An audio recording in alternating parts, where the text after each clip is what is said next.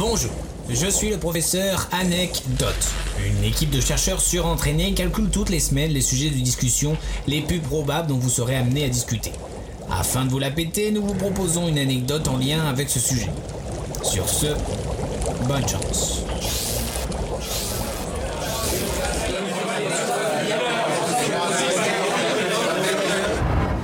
Euh, en parlant de ça, vous savez que les bijoux de la Castafiore viendraient d'une Miss France?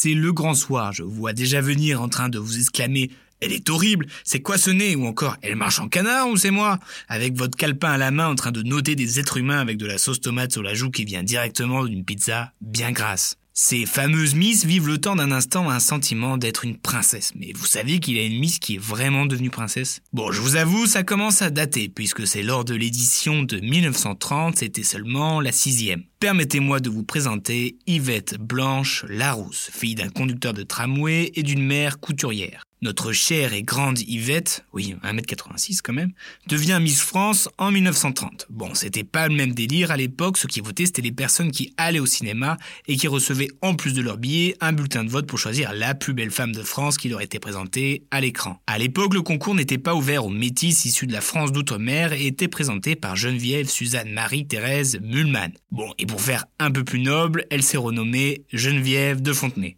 Oui, oui, la, fameuse. Mais bon, revenons à notre Yvette. Une fois gagnée, elle devait, comme à l'accoutumée, se promener à travers l'Europe et le Moyen-Orient, histoire de participer au rayonnement français. Et c'est lors d'une petite étape en Égypte qu'elle rencontre l'Aga Khan III, qui est le 48 imam et avec qui il se marie. On peut dire en quelque sorte qu'elle est vraiment devenue une princesse. Et en plus, elle a obtenu le titre de mère de paix. Et ça, c'est plutôt classe. Mais vous devez vous dire, ok, c'est cool, mais quel est le rapport avec la Castafiore de Tintin? Parce que oui, tu l'as mis dans le titre, oui, t'en parles pas, et non, je sais pas pourquoi je parle comme ça. Euh, j'y viens. C'était le 3 août 1949. Notre princesse et Miss France se fait voler l'équivalent de 6 millions d'euros en bijoux en moins de 2 minutes. Cambriolage assez rentable.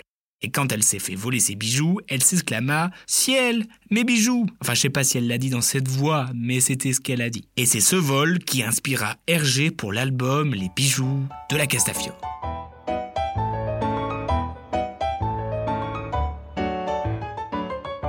Bien joué, trou.